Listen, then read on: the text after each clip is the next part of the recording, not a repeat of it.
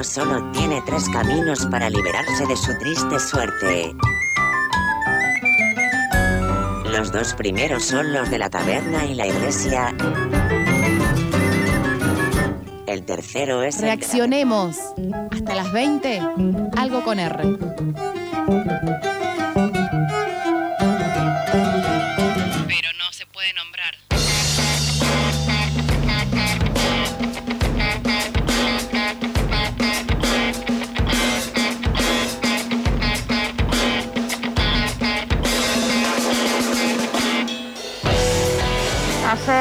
la ministra de Educación de la Ciudad de Buenos Aires, Soledad Acuña, se presentó en la legislatura porteña, hace más de tres años que no se presentaba en el recinto, para realizar la presentación formal de la modificación del estatuto docente. Dentro de los reclamos que están realizando los trabajadores es la falta de convocatoria a docentes para debatir este proyecto y que tampoco se quiso permitir el ingreso a los medios de comunicación. Por supuesto, para profundizar en este tema, estamos en comunicación con un docente, Fernando Rey, delegado de Maestro Más, maestro, por supuesto, y parte de la de UTE. Muy buenas tardes, Fernando Micaela te saluda de este lado. Hola, Micaela, ¿cómo andan? Muy bien, por suerte. Muchas gracias por tu tiempo, Fernando. Eh, lo primero que queremos saber es, bueno, si ya tuvieron acceso a este proyecto del Ejecutivo. Sí, tuvimos un acceso general. Es, es una, son reformas eh, estructurales que están como, digamos, entre líneas en lo que ellos pretenden reformar. Este, hay figuras nuevas que agregan eh, a las instituciones educativas eh, y después hay mucho de lo mismo. Eh, podrían haber eh, modificado para bien el estatuto y hacer este, modificaciones reales al sistema educativo y, no, y no lo hicieron con esta modificación. es más es más es más ruido de lo que parece para bien porque el sistema educativo no va a estar mejor con estas reformas eh, y si ellos se quieren llevar un rédito político, que de ninguna forma lo tienen, porque hace años vienen vaciando eh, las distintas áreas ¿no? del sistema.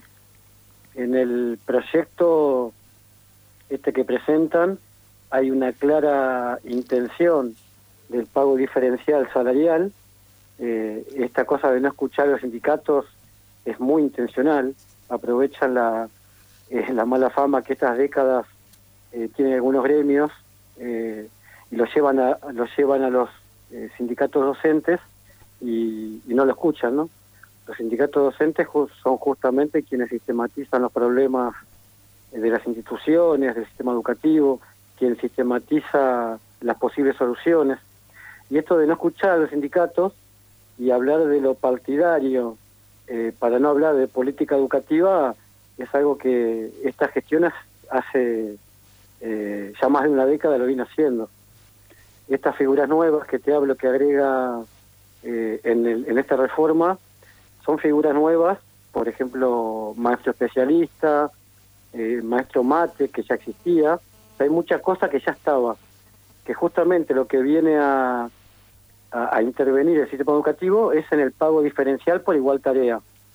Este, esto no es nuevo, no es nuevo en nuestro país, porque eso estuvo planteado en el plan maestro cuando la gestión que estancaba fue Nación, eh, y, lo que hace eso, lo que genera eso, es la competencia entre docentes, entre instituciones, y que los docentes atomizados por propuestas individuales de salario, cuando hay problemas, cuando hay mesas salariales, cuando hay baja, eh, de presupuesto educativo no haya posibilidad de demandas grupales. O sea, aíslan a los sindicatos eh, comunicándose directamente por mail o telefónicamente con las familias y con los docentes, eh, no, no convocan a los sindicatos ni los, escuchan y hacen reformas que en realidad están vaciando el sistema educativo en términos de presupuestarios, pero en términos también de calidad educativa. Esto lleva décadas.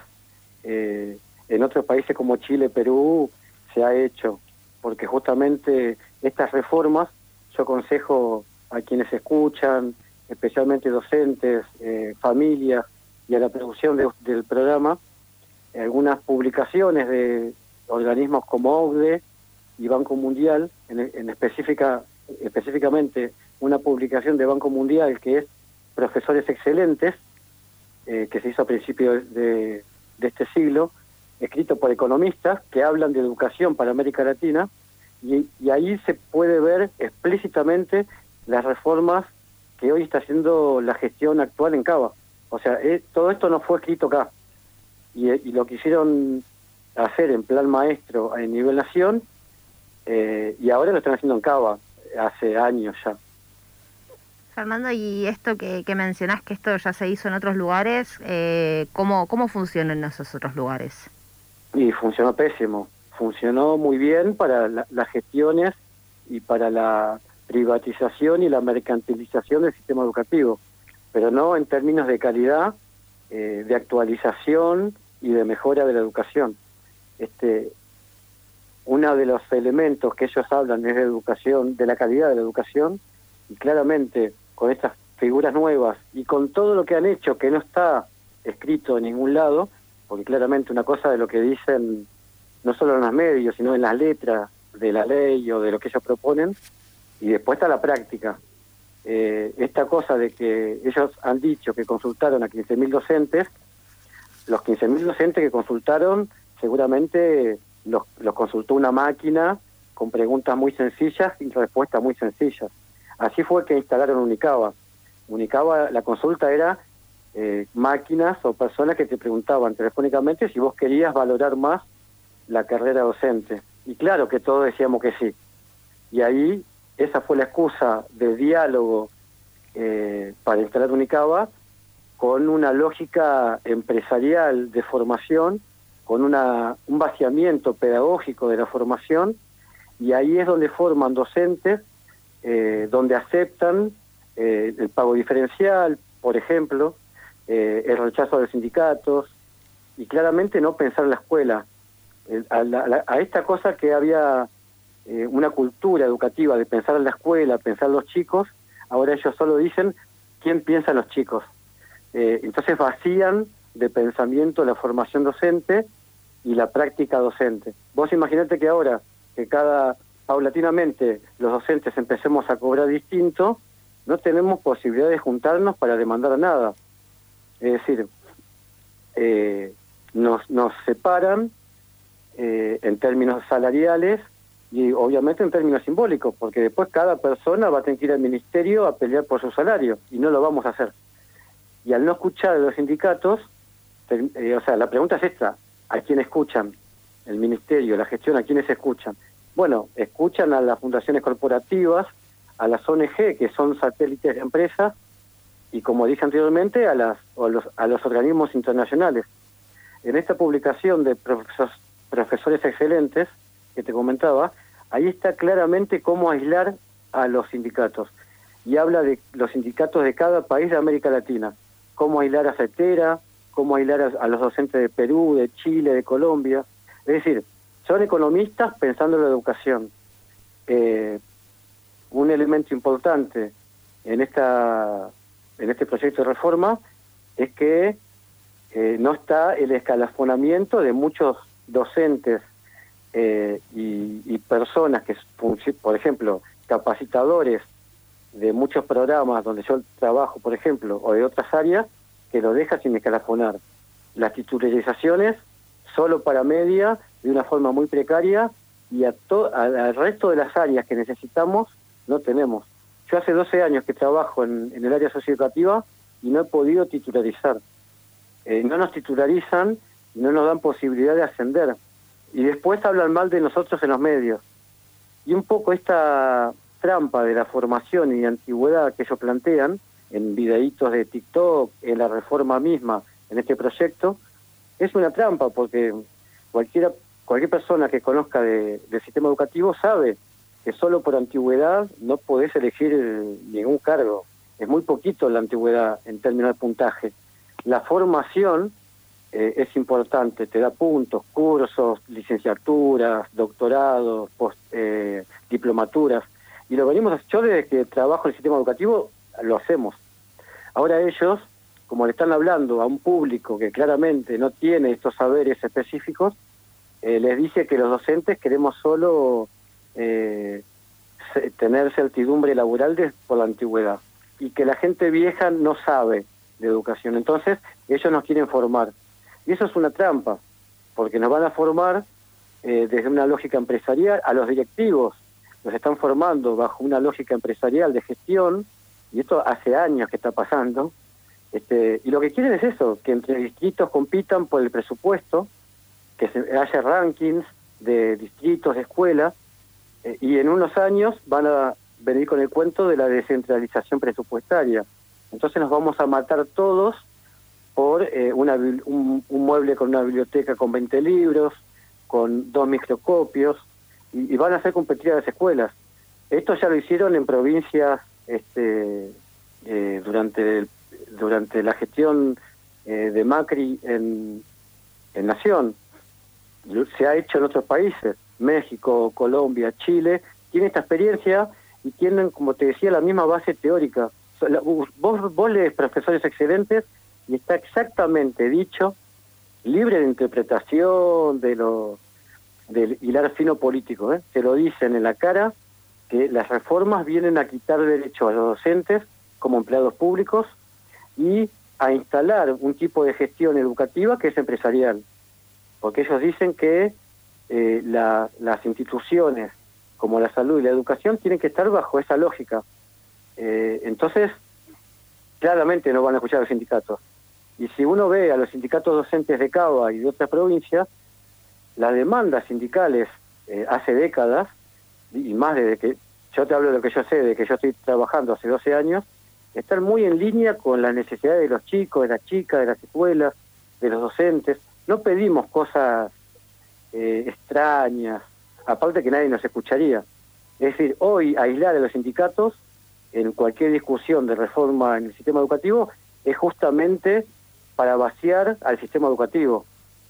Eh, y los, los supuestos objetivos que ellos han planteado estos años eh, los han instalado siempre en contra de las condiciones laborales de, los docentes y en vaciar el presupuesto educativo que ha bajado en términos reales, en subejecutar los ítems presupuestarios como infraestructura, no han construido las escuelas que han dicho, eh, nos han quitado derechos laborales claramente, eh, y se vacía de autoridad a las figuras eh, de carrera en el sistema educativo como supervisores, equipos directivos. Ahora mandan cuatro personas todo, y esto tiene nombre, Acuña, eh, Foltran, Manuel Vidal y Caponi, Fabián Caponi están vaciando el sistema educativo y todavía tienen el tupé de venir a decirnos que quieren mejorar el sistema educativo. Fernando Rey, delegado de Maestro Más y parte de la Granate, Granate de UTES, a quienes están escuchando en este momento. Fernando, tengo un montón de preguntas más para hacerte, pero te voy a pactar desde ahora ya una, una próxima eh, charla, porque es muy interesante todo lo que estás comentando y muy importante para todos los docentes y por supuesto para los alumnos también, ¿no? Por supuesto, porque ellos se ven influenciados justamente por todas estas decisiones que, se están tomando. Desde ya te agradecemos por, por este tiempo y bueno, quedamos en una próxima comunicación. Bien, Micaela, lo, último que te digo, eh, uno de los supuestos objetivos de estos años de, de la gestión del Ministerio ha sido la modernización, la digitalización y, eso ha devenido en dos prácticas que es eh, quitarnos la salud laboral eh, y han puesto una plataforma que se llama Mía, mi autogestión, eh, donde no solo nos quitan licencias, sino que a partir de una plataforma tratan la salud de, los docentes. Y por otro lado, los actos públicos virtuales, donde ya no son presenciales, donde uno podía ir y tener cierta certidumbre en la legalidad y que quienes tomaban el cargo que yo quería tomar tenían formación y puntaje que eso validaba que eh, eligieran ese cargo. Ahora los actos públicos son virtuales y, eso ha devenido en una ilegalidad total sin ningún control y han aparecido mails de Fabián Caponi, que es un funcionario del ministerio, pidiendo a otras personas del ministerio que les guarden determinados cargos de directivos tenían que salir en actos públicos porque ellos se los quería dar a otras personas. O sea, la digitalización, lo único que nos ha quitado eh, son derechos a, a los docentes y calidad educativa en las escuelas.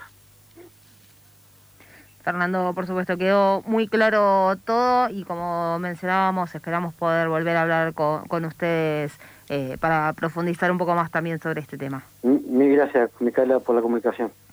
Fernando Rey, maestro, delegado de Maestro Más y parte de la Granate de UTE, hablando sobre la precarización laboral eh, en los docentes de Cava. Recuerden, 4864-0489, 4866-1095.